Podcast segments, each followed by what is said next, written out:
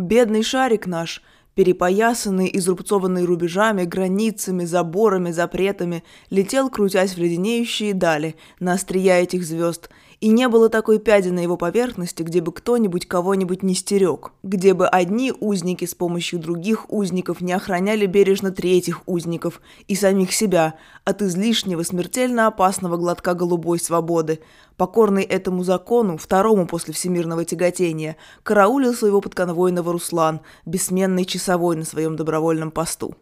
Из повести Георгия Владимирова «Верный Руслан». Привет, это подкаст «Литературная история» и я его ведущая Маша Смирнова. Несколько предыдущих выпусков подкаста были посвящены книгам о том, как репрессии и лагерная жизнь меняют людей. Советский и российский писатель Георгий Владимиров предлагает нам иной взгляд на эту проблему. Главный герой его повести «Верный Руслан» – сторожевой пес из исправительно-трудового лагеря.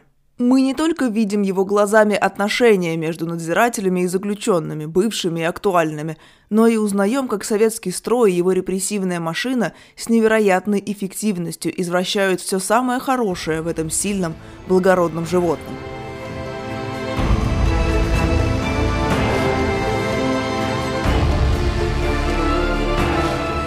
Прежде чем перейти непосредственно к анализу верного Руслана, мне кажется уместным ненадолго остановиться вообще на таком феномене литературном жанре, который можно условно назвать произведения, написанные от лица зверей. И даже шире – произведения, в центре которых оказывается антропоморфизированная психика животного, его мышление, его взгляд на мир людей – я понимаю, разумеется, что человек тоже относится к царству животных, но он занимает в этом царстве особое место. Поэтому здесь под животными я буду иметь в виду зверей, птиц, рыб и так далее. Почему я говорю именно об антропоморфизированной психике? Этология, наука, изучающая поведение животных, может считаться довольно молодой. Она сформировалась как самостоятельное направление только в 1920-е и 30-е годы. И хотя сто лет – это немалый срок, спор о том, есть ли у животных сознание, ведется до сих пор.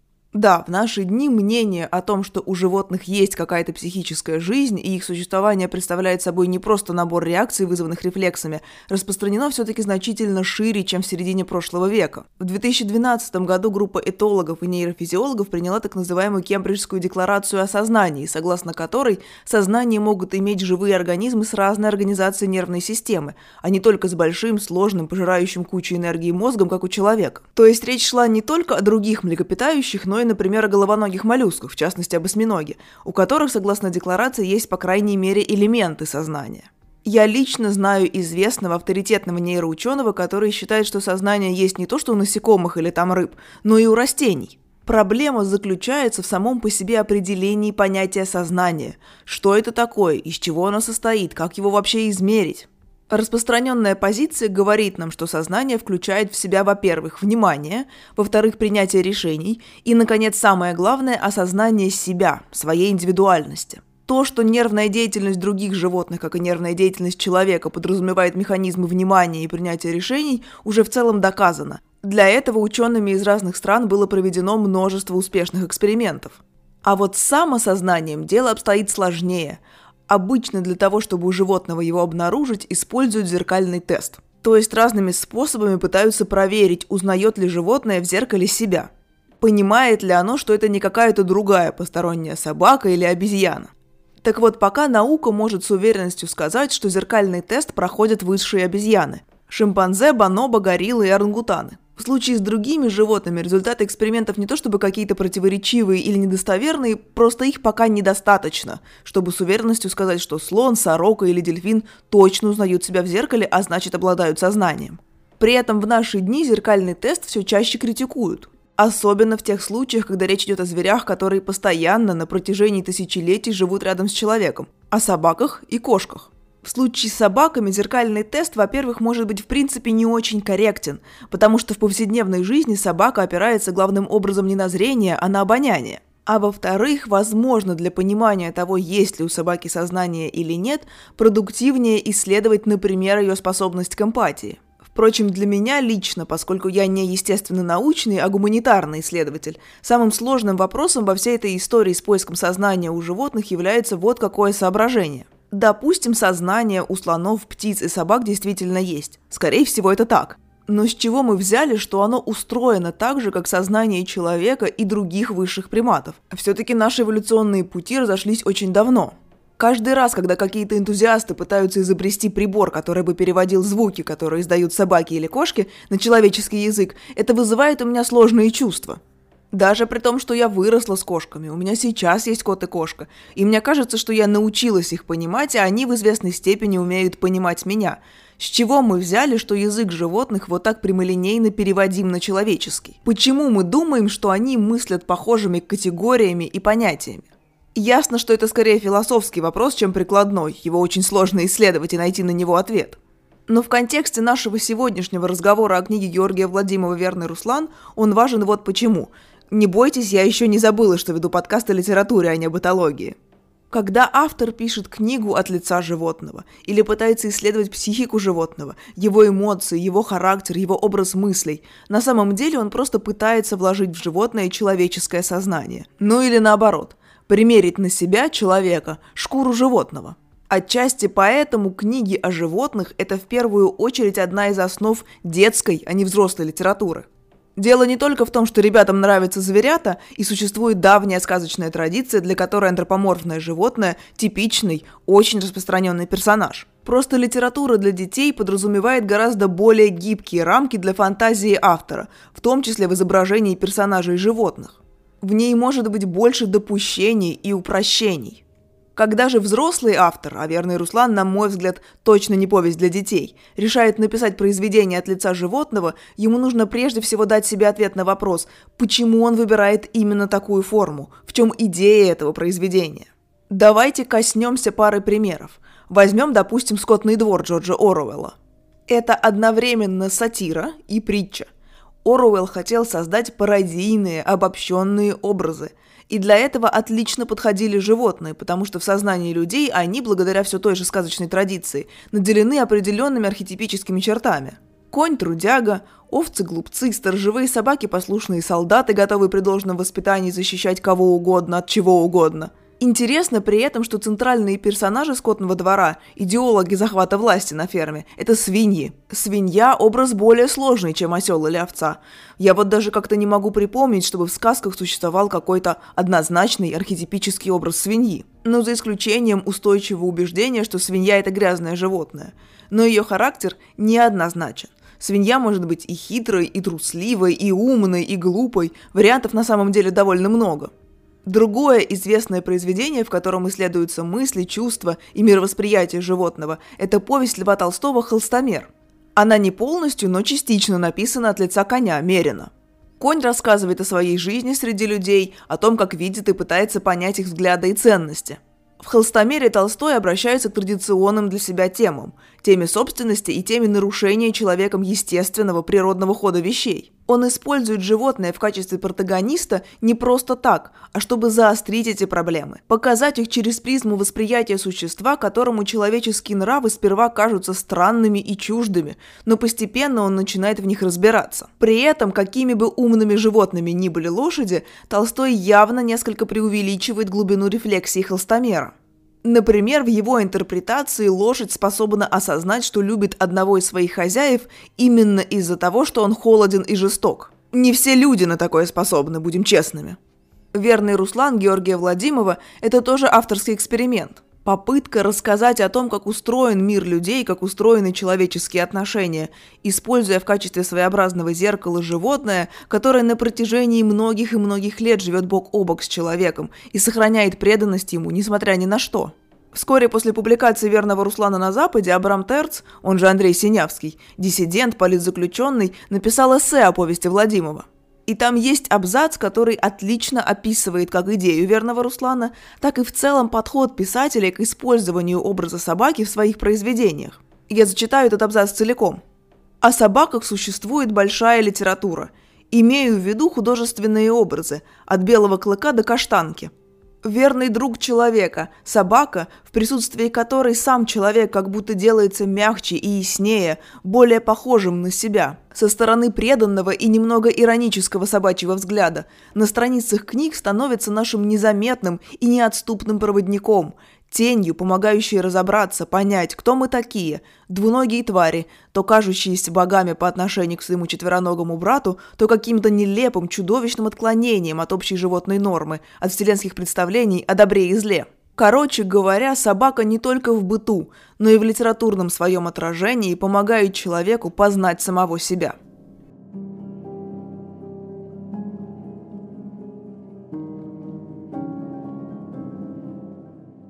Итак, что же это за собака такая, и что именно мы узнаем благодаря ей о людях в повести «Верный Руслан»? Мне придется в двух словах пересказать завязку текста Владимова, потому что он не очень известный, я сама с ним познакомилась только учась в университете. Руслан – это конвойная собака, которая всю жизнь провела в исправительно-трудовом лагере, где прилежно несла свою службу. Охраняла заключенных по пути на работы, сопровождала новые партии людей, когда тех привозили в лагерь, помогала ловить беглецов и подавлять волнение на зоне. Владимиров не называет прямо породу Руслана, но по описанию похоже, что это восточноевропейская овчарка. Именно такие собаки зачастую использовались в ГУЛАГе. Я выложу фотографию такой собаки в инстаграм-аккаунте подкаста «Ли.history». И вот однажды происходит непоправимое. Сталин умирает, лагерь ликвидируют, и сторожевым собакам, которых их хозяева не решились пристрелить, приходится уйти в небольшой поселок при железнодорожной станции и заново искать там смысл жизни – а голодав, часть собак начинает проситься во дворы, и там, где их принимают, бывшие суровые псы, гроза заключенных, начинают охранять дома, выпрашивать косточки и заводят дружбу с обычными уличными шавками. Но Руслан не такой. Несмотря на голод и холод, он сохраняет верность лагерю и своей службе. Не умереть от тоски ему помогает только встреча с потертым. Так Руслан мысленно называет этого человека. Потертый бывший заключенный ГУЛАГа, талантливый столяр, который, выйдя на свободу, остается на севере, поскольку не уверен, что дома его все еще ждут. Но если потертому кажется, что в лице этого пса он нашел друга, ну или, по крайней мере, спутника, который скрасит его одиночество, то Руслан видит их отношения несколько иначе. Вот как Владимиров описывает мысли собаки. Что же до Руслана, то для него это новое знакомство имело иной смысл – Случилось непредвиденное уставом службы, однако и не противное главному ее закону. Житель барака сам напросился, чтобы его конвоировали. Оказавшись на воле, он хотел вернуться под любимый кров, и в этом не было ничего удивительного. Возвращались же добровольно иные беглецы после целого лета блужданий в лесах, полумертвые от голода, едва державшиеся на ногах. Таких обычно не били хозяева – под хозяевами Руслан подразумевает лагерных охранников. И не натравливали собак, а лишь смотрели на них подолгу. Холодно, светло и насмешливо, покуда иной бедняга не сваливался замертво к их сапогам. Потертый был на пути к возвращению, и Руслан счел себя обязанным охранять его, пока не вернутся хозяева. А когда вернутся они и поставят поваленные столбы и натянут проволоку и зачернеют на вышках ребристые стволы – а над воротами во весь проем запылает в прожекторном свете красное полотнище с белыми таинственными начертаниями. Тогда потертый пойдет, куда захочет Руслан. Конец цитаты. Раз за разом в повести Георгий Владимиров задается вопросом, как удалось человеку не просто подчинить себе это прекрасное, гордое, сильное животное, собаку, а еще и полностью извратить лучшие ее качества – заставить умных, ловких, преданных псов выполнять отвратительную работу, помогать держать в заключении невиновных людей и убивать тех, кто попробует сбежать. Научить их тому, что свободная жизнь в лесу хуже существования за колючей проволокой, что все человечество делится не на добрых и злых, не на хороших и плохих, а на надзирателей и заключенных, и это как будто бы естественно и по-другому быть не может. Образ Руслана – это, безусловно, намек на десятки, если не на сотни тысяч исполнительных, неглупых, деловых и, в общем-то, не злых по природе людей, которые с готовностью присягнули на верность Сталину и в соответствии с его преступной идеологией старательно составляли дела, выбивали показания и отправляли в лагеря тех, с кем еще вчера ходили по одной улице, в один и тот же магазин. Не случайно Синявский все в том же эссе называет Руслана рыцарем коммунизма, идеальным плодом идеологического воспитания в СССР, настоящим памятником эпохи. Руслан – противоречивый, неоднозначный персонаж, но его обаянием сложно не проникнуться. В конце концов, он стал одной из многих жертв политического строя, точно так же, как и его приятель Потертый. Через сюжетную линию потертого Георгий Владимиров раскрывает очень важную тему – тему поиска заключенным своего места в жизни после выхода из лагеря. В общем-то, образ Руслана раскрытию этой темы тоже служит. Очень часто, когда мы читаем книги о ГУЛАГе и репрессиях, особенно если повествование доходит до смерти Сталина и ликвидации лагерей, нам кажется, что мучения заключенных заканчиваются, когда те выходят на свободу, им больше не нужно голодать, работать на морозе, терпеть побои и унижения. Да, 5, 10 или даже 15 лет своей жизни они провели за колючей проволокой. Но теперь-то они начнут этой жизнью наслаждаться, вернутся домой, встретятся с друзьями, найдут работу по специальности. К сожалению, для большого количества людей, прошедших через лагеря, реальность была далеко не такой радужной. Я имею в виду даже не столько то, что многие просто не имели права вернуться в родной город. Одна из форм поражения в правах бывших узников ГУЛАГа заключалась в том, что им, например, было запрещено жить ближе, чем в 100 километрах от Москвы или какого-то другого крупного города. Но даже если на человека не накладывали такое формальное ограничение, были и другие причины, по которым он не мог или не хотел вернуться. Случай потертого именно такой. На большой земле у него осталась семья, но он понятия не имеет, как отреагируют родные, если он вдруг появится на пороге. Вполне возможно, что для них он давно умер.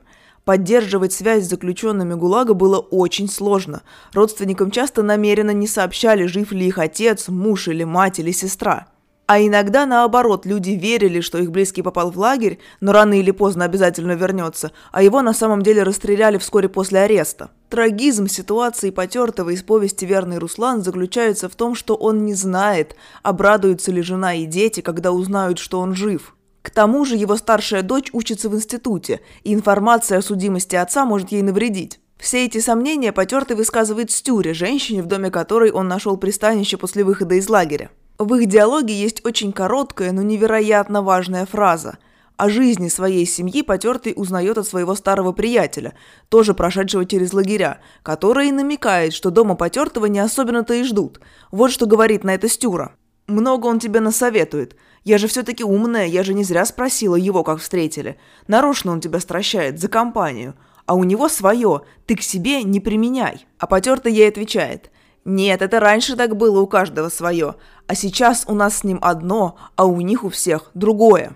Если некоторые псы, бывшие сослуживцы Руслана, все-таки в итоге находят для себя место в мирной жизни, став обычными сторожевыми собаками, то с людьми по Владимиру дело обстоит иначе.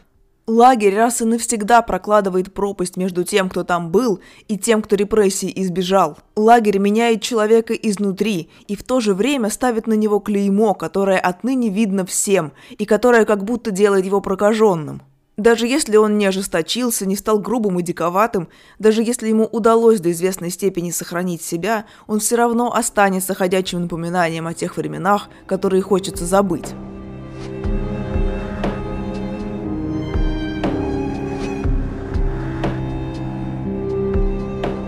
Я уже говорила, что использование животного в качестве протагониста литературного произведения – это часто прием, который помогает автору как бы подняться над описываемыми событиями, отстраниться от них, посмотреть на них со стороны. Но Владимиров настолько глубоко погружается в мир собак и их отношения с людьми, бывшими заключенными, надзирателями, простыми жителями Колымского поселка, что в «Верном Руслане» появляется место для персонажа, который будет смотреть со стороны уже на все это – Таким персонажем становится собачий инструктор, человек, который кажется в лагере лишним, пришельцем, потому что он никого не охраняет и по большому счету никому не подчиняется. Но у него есть особенный дар. Он действительно искренне любит и понимает собак, разбирается в их характерах и получает огромное удовольствие от работы с ними. Проблема заключается в том, что жизнь в лагере, все, что этот добрый, чистый человек там видит, в конце концов в буквальном смысле сводит его с ума. И когда его увозят, не остается никого, кто мог бы направить таланты собак в какое-то полезное, мирное русло. В итоге все, что может предложить этим прекрасным животным советская власть, это быть орудием надзора и наказания. Повесть «Верный Руслан» появилась в 1975 году, через 13 лет после публикации «Одного дня Ивана Денисовича», в стране, где все еще существовали идеологические преследования, но масштабы репрессий, конечно, были не такими, как в 30-е и 40-е годы. Информация о жизни заключенных ГУЛАГа циркулировала в обществе более широко. Начали появляться какие-то личные воспоминания, которые авторы давали почитать друзьям в виде рукописей. Я рассказываю это к тому, что сам Владимир в ГУЛАГ не попал. Он родился в 1931 году, и юный возраст помог ему избежать репрессий. но ему вполне хватило умения собирать данные для того, чтобы убедительно описать быт собак и их хозяев в лагере, как и переживания бывших заключенных. Вероятно, помогло ему в этом смысле еще и то, что репрессии коснулись пусть и не его самого, но его семьи. В 1952 году по обвинению в антисоветской пропаганде и агитации арестовали его мать. Ее звали Мария Оскаровна Зейфман, и она работала преподавательницей русского языка и литературы – на волне дела врачей она обвиняла партийных деятелей в антисемитизме, вполне справедливо, и даже смерть Сталина не спасла ее от срока. Правда, отправили Марию Оскаровну уже не на далекий север, а на работы сначала в Ленинградской, а потом в Пермской области. Она была освобождена довольно скоро, в 1955 году, но не по реабилитации, а из-за несчастного случая, который фактически сделал ее непригодной для тяжелых работ. Впрочем, позже она все-таки была реабилитирована. Арест и заключение матери стали поворотным моментом в жизни Владимира. Кстати, настоящая фамилия писателя Волосевич, но она казалась ему не особенно благозвучной. Несколько лет ему пришлось жить в очень тяжелых условиях, без денег и фактически без постоянной крыши над головой. В те годы он окончательно понял цену советской власти. Повесть «Верный Руслан» Владимиров написал в середине 60-х годов, но опубликовать ее в СССР было, понятное дело, невозможно. Окошко, в которое проскочил один день Ивана Денисовича, уже закрылось. Любопытно, кстати, что пока верный Руслан распространялся в сам издате анонимно, ходили слухи, что это новая повесть Солженицына. В выпуске, посвященном Варламу Шиламову, мы с вами обсуждали уже проблему присвоения Солженицыным темы ГУЛАГа. В итоге Владимир согласился опубликовать верного Руслана за рубежом ФРГ уже в 70-е. К тому времени в СССР им, как диссидентам и правозащитникам, были и так недовольны. Владимиров, помимо прочего, дружил с академиком Сахаровым и даже возглавлял московскую секцию Amnesty International, которая была в Советском Союзе официально запрещена. Но после публикации за рубежом и после того, как Владимирову начала проявлять внимание западная пресса и западные книгоиздатели, его исключили из Советского Союза писателей и начали преследовать. Доходило даже до звонков с угрозами. В начале 80-х над ним нависла серьезная перспектива ареста, и Владимир вместе с семьей уехал в Германию. Потом, после распада СССР, он вернулся и даже получил премию «Русский букер» за роман «Генерала его армия». А повесть «Верный Руслан» в 91 году была экранизирована. Закадровый текст в этом фильме читает Алексей Баталов – и тем не менее, несмотря на довольно богатое наследие, Владимиров написал несколько романов и повестей, несмотря на признание критиков и значение его собственной литературно-критической правозащитной деятельности. Этот писатель как будто и при жизни, и после смерти стоял особняком в советской и постсоветской литературе. Буквально в прошлом году вышла книга известной британской славистки Светланы Шнитман-Макмиллен, которая до этого написала монографию о Венедикте Ерофееве – очень, кстати, вам ее советую. Полное название будет в описании выпуска.